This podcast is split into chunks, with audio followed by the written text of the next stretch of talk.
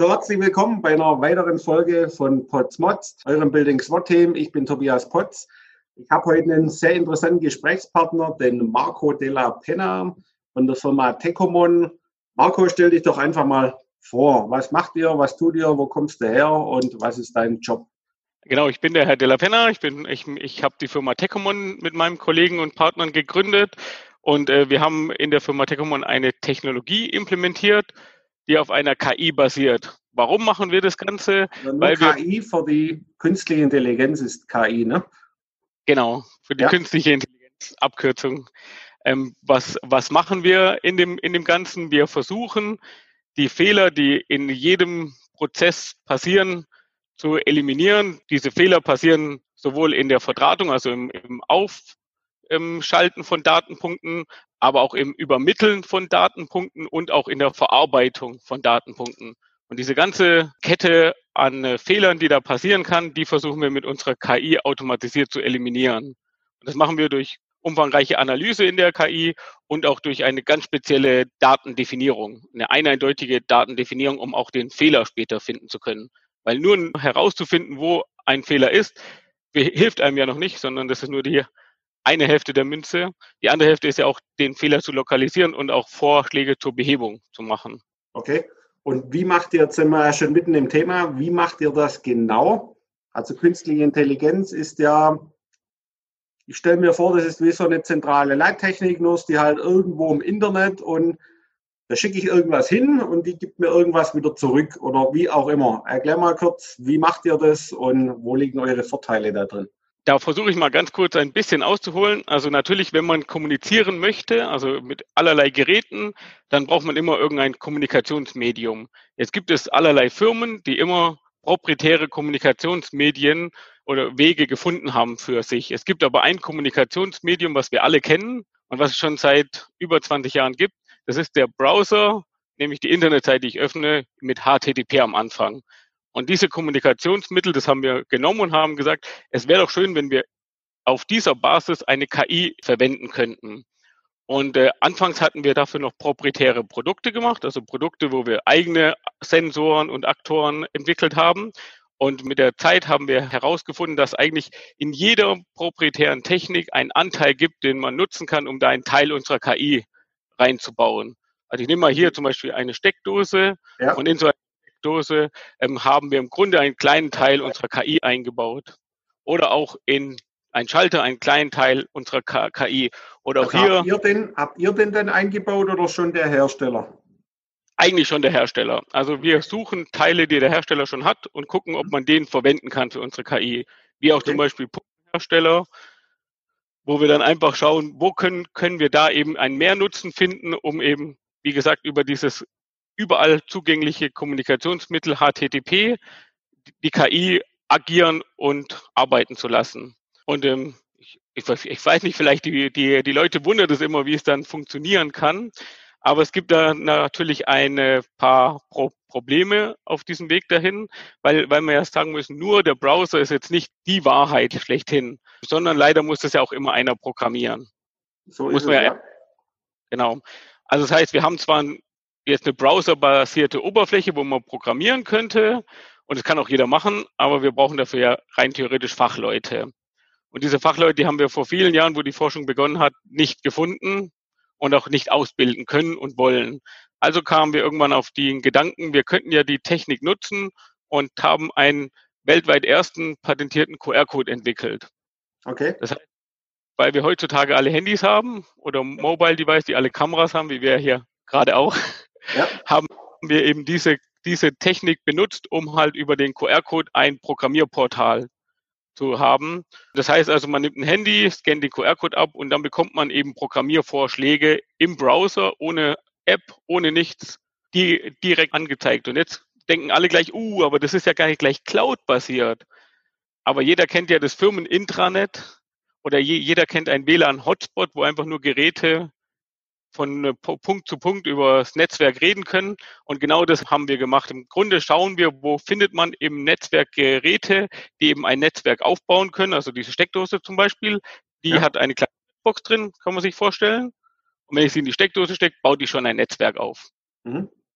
Und das heißt, mit diesem Netzwerk verbinde ich mich mit meinem Handy und ab dem Moment kann ich programmieren. Ich scanne den QR-Code ab, habe die Steckdose programmiert. Und der QR-Code, den macht ihr drauf oder ist der vom Hersteller drauf oder wie funktioniert das? Teils, teils. Also natürlich, wir sind ja erst seit, seit Januar operativ in der Branche, also in dem Aus, Ausbau der Technologie tätig. Und äh, es, es, die, die ich hier zeige, das sind Hersteller, die haben das schon drauf gemacht. Aber es gibt natürlich auch viele Produkte, wo die Hersteller es noch nicht drauf machen, wo man einfach jetzt mit den Jahren gucken muss, ob es sich für sie lohnt, wirtschaftlich dann auf ihre ganze Produktreihe diese QR-Codes drauf zu machen. Wir sind leider kein Google oder Apple oder sonstiges, die halt schon die Marktmacht haben, um zu sagen, hier, komm, klebt überall ein QR-Code drauf. Aber für die Firmen ist es halt interessant, weil sie müssen nichts an ihrer Technik ändern. Sie müssen lediglich einen QR-Code draufkleben. Ja. Und äh, das ist vielleicht das an Hersteller da draußen. Also ich kann jedem Hersteller nur sagen, einfach mal melden. Es ist wirklich sehr einfach, kostensparend und äh, es funktioniert auch. Wunderbar. Also dann kleben die im Prinzip den QR-Code drauf. Ihr kennt dann das Gerät und könnt dann was genau miteinander tun. Jetzt waren wir da beim Handy irgendwo stehen geblieben. Genau. Im, Im Grunde kann man sich so vorstellen, wenn ich das jetzt gemacht habe und ich bin jetzt Teil des Netzwerkes, wie zum Beispiel zu Hause in meiner Fritzbox-Netz, dann ähm, nehme ich eben diesen, mein, mein Handy und scanne den QR-Code ab. Und wenn ich den QR-Code abgescannt habe, dann gibt es von Hersteller zu Hersteller unterschiedlich eine Oberfläche. Da wird einem jetzt verschiedene Funktionen vorgeschlagen. Also das ist natürlich ein Schalter. Der Schalter kann ja rechts und links schalten. Und ich hatte vorher schon mal mit dem Herrn Potz hier den eingelernt. Das heißt, wenn ich hier den ähm, von Ihnen aus den rechten Schalter oder rechten Schalter drücke hier, dann ähm, geht Licht an, weil die Funktion hier einprogrammiert wurde. Und auf der linken Seite könnte ich zum Beispiel die Steckdose drauflegen. Jetzt mhm. kommt der Installateur und hat gemerkt, oh nein, der Kunde hat gesagt, die Taster sollen eigentlich andersrum sein. Jetzt brauche ich da keinen ähm, Systemintegrator rufen, sondern ich scanne ihn ab und sage, ich möchte die Funktion einfach tauschen. Und dann tausche ich die Funktion eben auf der Oberfläche, schicke das Ganze zurück an, den, an das Gerät. Das wird dann in dem Gerät eingespeichert und ich kann dann hier meine Licht schalten auf der linken Seite. Okay, also das Gerät kennt dann im Prinzip, ich nenne es mal in der alten Welt, zum Beispiel bei LON war es ja so, da konnte ich die Eingangsvariablen vom Schalter mit dem Ausgangsvariablen oder die Ausgangsvariable vom Schalter mit der Eingangsvariable vom Licht miteinander connecten so ähnlich muss ich mir das dann bei euch auch vorstellen, oder? Genau, genau. Also im Grunde verknüpfen wir über die Programmierung eben, also das ist äh, eben eine Deklaration. Also wir machen, man muss sich vorstellen, wenn man in den Raum reinkommt, die Geräte kommen alle in den virtuellen Netzwerkraum mhm. Und in dem Raum lernen die sich erstmal alle kennen. Das heißt, der QR-Code zeigt allen Geräten hier, guck mal, ich bin jetzt in den Raum gekommen, wie wenn sie ein Schildchen auf der Brust okay. hätten. Und, ähm, und dann kann ja, jeder hat dann hinter, unter seinem Schild auch noch eine Aufgabe. Zum Beispiel, ich bin ein Aktor, ich habe einen Rollladen dran und so weiter. Verschiedene Dinge. Und genau diese Sachen, die kann der Schalter dann finden und hat dahinter, die KI hat dann eine Logik und weiß dann, okay, jetzt der Schalter kann keinen anderen Schalter schalten. Das macht für ihn gar keinen Sinn. Sondern ja. erst, erst dann in der Oberfläche nur die Teilnehmer, die in der Umgebung sind oder die im Netzwerk sind, die auch wirklich schalten kann. Und die findet er dann automatisch und die bietet er einem dann auch automatisch an für die Funktion der beiden Taster. Und dann denken die Leute mal, ja, okay, jetzt habe ich natürlich einen Raum schön installiert, aber in dem Gebäude werde ich, komme ich ja richtig schnell durcheinander. Aber wir ja. haben einen großen Teil, weil alle unsere Handys haben erstens Ortungsdaten, also ganz genaue Positionsdaten. Das heißt, mit dem Abscan des QR-Codes kann ich auch wenn ich möchte, eine Position als Datenpunkt dahinter hinterlegen. Und wir haben auch im QR-Code noch ein Freifeld, sage ich mal, gelassen, wo man seinen eigenen AKS reinschreiben kann. Also das mhm. heißt, man, man hat die Möglichkeit, auch direkt beim Upscan nicht nur unsere Programmiervariante zu nutzen, sondern auch eben für den Schalter den AKS zu hinterlegen, den man eben geplant hat, um ihn dann später auch in der gesamten Reihe wiederzufinden und auch die Funktion nachher genau sehen zu können, dass eben der AKS, der hier drin ist, auch für die Funktion Lichtschalten da ist. Genau, also AKS wäre ja Anlage, du meinst den BKS. Ja, Entschuldigung, ja, nach, genau. Ja, ja, nach neuer Norm, ich bin da auch dabei, ich habe letztens einen Blogartikel extra geschrieben, wie die neuen Begriffe dann heißen, damit es der Markt dann auch mal immer angebetet bekommt, weil viele reden noch von der GLT, ZLT, noch die älteren Kollegen und da ist ja dann wichtig, dass die uns auch verstehen und wir sie. Genau, das ist natürlich BKS jetzt, genau. Betriebskennzeichnungssystem heißt das dann, glaube ich, oder? Benutzeradressierungssystem. Benutzeradressierungssystem. Manche nennen es dann auch Bauteilkennzeichnungssystem, also mit BKS, ähm, das ist ja auch wieder flexibel. Ne? Vielleicht, vielleicht ganz zum Schluss nochmal einmal kurz zusammengefasst, also weil jeder kennt es zu Hause, wenn man zu Hause irgendwie ans echte Internet möchte, braucht man immer einen Router. Das heißt, die klassische Fritzbox kennt man, auch andere Hersteller, die es in dem Bereich gibt, Netgear oder TP-Link und wie sie alle heißen. Ich will jetzt nicht einen Hersteller bevorzugen, aber die bauen zu Hause ein sogenanntes Web-based Netzwerk auf. Mhm. Also ein Netzwerk, das eben über Browser immer miteinander kommunizieren kann. Ja. Und äh, das ist eine Sache, die von der IT schon ganz lange geduldet ist, weil natürlich jeder irgendwie einen Browser braucht heutzutage. Egal, ja. ob ich jetzt Stundenzettel im Unternehmen ausfüllen muss, obwohl ich das gar nicht in der Cloud ist, oder ob ich jetzt zu Hause wirklich surfen möchte oder im Unternehmen vielleicht doch irgendwo raus möchte. Das heißt, der Browser, dieses webbasierte Netzwerk ist eine ganz essentiell wichtige Sache. Und wir haben wirklich geschaut, dass wir eben da komplett konform sind, weil das ist so ein Anliegen, was mir auch immer auf dem Herzen liegt. Wir müssen in der Gebäudetechnik uns einfach damit abfinden, dass wir unterhalb der IT stehen. Also die IT, das heißt die ganze Netzwerkadministration hin zur Cloud hin, wie der BSI ja schon zeigt mit DSGVO und allem, die, die sind halt leider die, die uns die Vorgaben machen. Und wir können denen keine Vorgaben, denke ich mal, machen. Aus dem Grund war mir wichtig, dass die KI, die wir entwickelt haben, eben vollständig kompatibel und auch akzeptiert ist in diesem System. Genau, also ich habe da noch ein anderes Bild dazu. Die Funktion steht immer oben und dann geht es natürlich runter. Und das, was du jetzt gerade als die IT steht oben, ist für mich unten, wo ich sage, das ist die Plattform, auf die dann im Prinzip alle drauf können. Sodass man genau. immer, was wollen wir mit der Gebäudeautomation eigentlich machen? Wir wollen irgendeinen Nutzen zur Verfügung stellen. Und das ist das höchste Gut eigentlich, ja. Genau, da, da, da, da gibt es eine Kundin von, von uns, die hat das ganz schön umschrieben. Die hat gesagt, wir brauchen in der Gebäudetechnik den Datensee, wo alles verfügbar ist, wo wir einfach unter Angel reinwerfen können und unsere Daten und Funktionen rausfischen können und wo wir auch wieder falsche Fische reinschmeißen oder unsere eigenen Fische reinschmeißen können. Genau. Und wer die Daten hat, beherrscht das Chaos, weil das kann man ja immer wieder frisch aufbereiten, wie man es gerade braucht. Ne? Genau. Ähm, also, ich, also ich muss auch sagen, da, da kommen wir wahrscheinlich gleich zum zweiten Thema, weil wir haben natürlich das, dieses System auch erfolgreich schon an gewissen Dingen gezeigt. Und die KI, die wir entwickelt haben, die muss halt sehr viel können. Also die muss ja unten den typischen, die typische GA-Funktionsliste kennen, also ja. erzeugen. Das heißt, die muss ja die Übergabefunktion, das heißt, was wird aus meiner aufgeklemmten Schnittstelle, welche Funktion wird daraus generiert? Ist es genau. ein Signal oder was auch immer? Und dieses Stellsignal kennen wir in der GA-Funktionsliste, geht ja oberhalb in den Regelungsblock über. Genau. Das heißt, er hat direkten Bezug zur Regelung.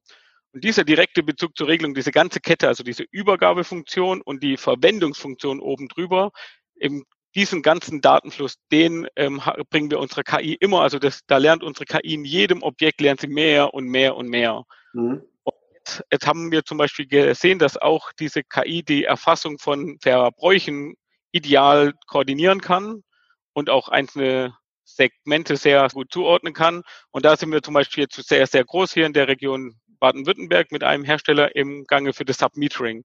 Also mit der ja. verwendeten Funktion, Installateure gehen vor Ort, installieren an der Heizung den Heizkostenverteiler, scannen ihn ab und alles andere wird automatisch erledigt. Mhm.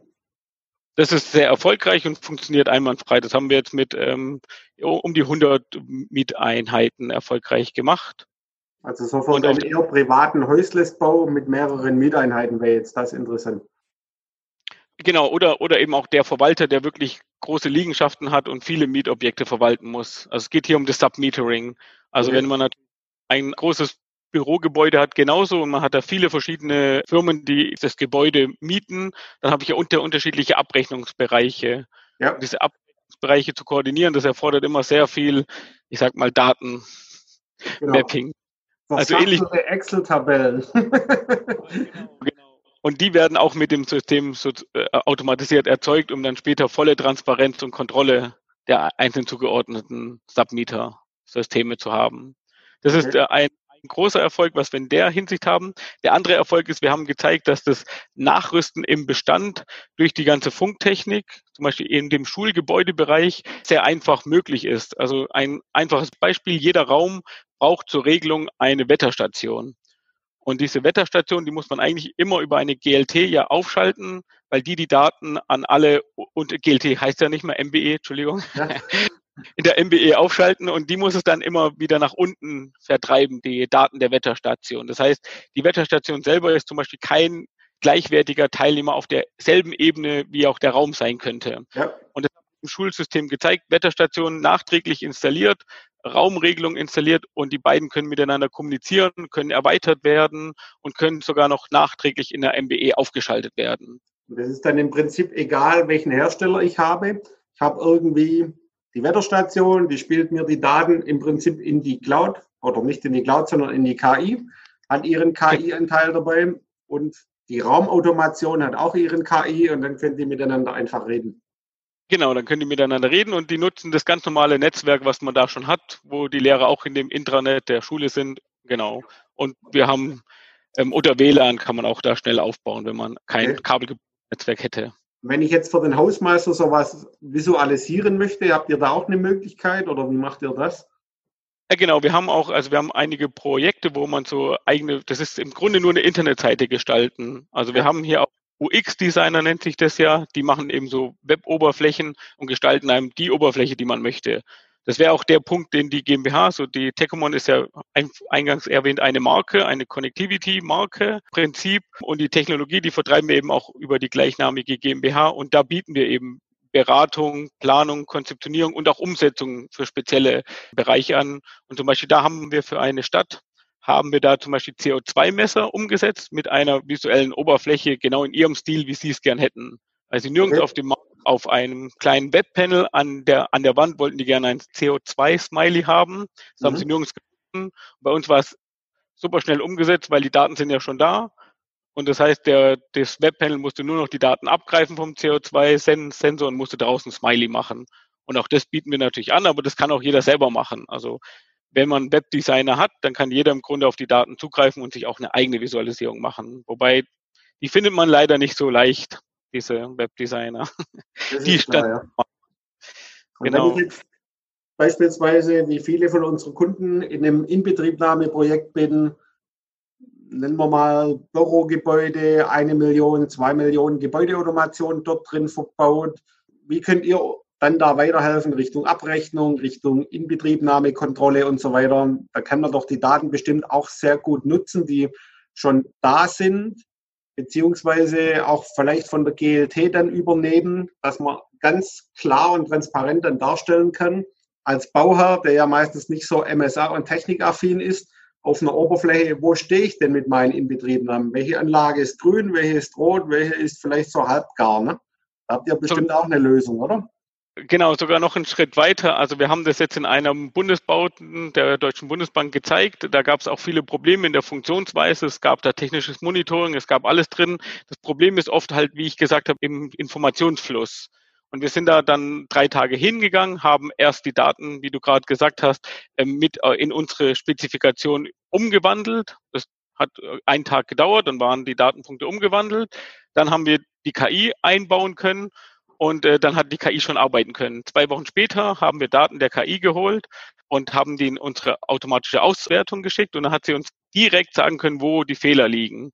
Also wir konnten dann, ähm, ich will nicht zu so hochgreifen, aber einen sehr hohen prozentualen Anteil der Fehlerquellen, die man nicht gefunden hat, konnten wir eindeutig zuordnen und konnten sagen, schau mal, hier ist ein regelungstechnischer Fehler, hier ist ein Verdrahtungsfehler, hier ist ein Bedienungsfehler und hier ist einfach nur ein Planungsfehler. Kenne ich jetzt nicht. also unterschiedlicherweise, aber es sind so Dinge, die man auch nicht immer sofort sieht, woran es dann in, in dem Zusammenspiel der vielen Komponenten im Gebäude liegt. Und genau diese Fehlerquellen dann direkt zu lokalisieren, das hatte ich ja eingangs erwähnt, das ist der Vorteil äh, an dieser KI, weil sie untersucht den Informationsfluss, stellt die ganzen Informationsflüsse in eine Plausibilität, also Kausalität versucht herzustellen, Abhängigkeiten, Bezüge. Und wenn es dann Bezüge gefunden hat, dann eben schaut es, ob diese Bezüge auch plausibel sind, auch funktionsfähig sind und sagt einem, nee, äh, du, da, da stimmt was nicht. Und dann haben wir es natürlich auch in dem Fall sehr viel einfacher, weil wir konnten aus den 300 Megabyte Daten an Excel-Tabellen ja. sozusagen da konnten wir eben direkt dann diesen einen Kreis nehmen und sagen, hey, guck mal, um 17.23 Uhr hat der ähm, Datenpunkt und der Datenpunkt irgendwie zusammen die funktionieren nicht. Woher kommt der eine? Was macht der? Woran liegt der Fehler? Und dann guckt man ganz gezielt eben mit einem Fachauge da drauf und kann sagen, ah, okay, ich weiß natürlich, woran es liegt. Das, weil das ist dann einem oft sehr schnell klar, wenn man dann falsche Daten direkt vor sich sieht, dann sagt einer, Claro ist ja klar, dass das ein Fehler ist.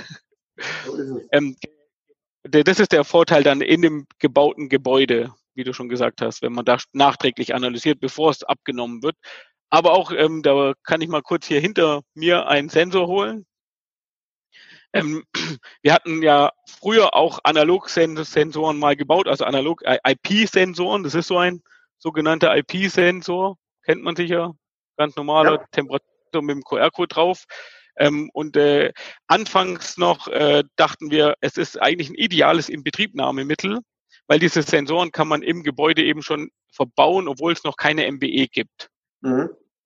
Das Problem ist nur, wenn man das natürlich mit proprietären Sensoren, die man nur von uns kriegt, macht, dann hat man sehr, sehr schwer gegen all die großen Riesen, gegen all die großen Hersteller, die es auf dem Markt gibt, da mitzuhalten.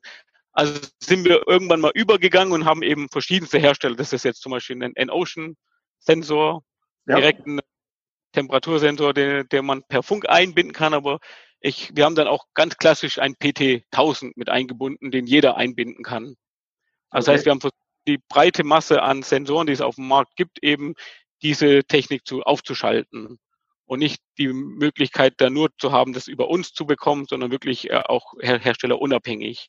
Und das ist jetzt auch das langfristige Ziel, dass wir eben auch ähm, schauen, dass wir den Markt dazu bekommen, eben über diese Connectivity, dieses Connectivity-Prinzip mittels der KI eben auch dann die Hersteller ähnlich wie Bugnet oder ähnlich wie OPC UA oder im privaten Bereich nennt Apple das ja Chip jetzt, also Connected Home over IP, auch ein Connectivity-Prinzip zu machen, was aber in unseren Augen vorteilhaft schon auf einem Standard basiert, nämlich dem HTTP-Standard. Also wir sind schon ICF oder äh, ähm, RCF-konform. Also wir haben ja die ganzen standardisierten Kommunikationsmittel. Wir brauchen ja. nicht da noch. Das ist der große Vorteil dahin. Deswegen kann man sich vielleicht die ambitionierte Ziel vielleicht setzen. Wunderbar. Gut. Jetzt haben wir viel gehört.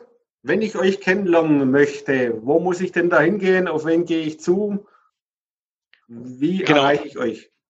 Wir haben, wir haben ähm, noch eine kleine Landingpage unter www.tecomon.de mit C geschrieben, also T-E-C-O-M-O-N. Die in den, noch im Juli jetzt wird die ganze Seite komplett überarbeitet. Es gibt einen neuen Webauftritt, wo man auch all die Informationen, die ich jetzt hier erzählt habe, nochmal nachlesen kann und auch direkt mit uns Pilotprojekte beantragen kann, Kontakt aufnehmen kann und hoffentlich in all unseren sozialen Kanälen auch uns findet und schreiben kann und sich mit uns in Verbindung setzen kann.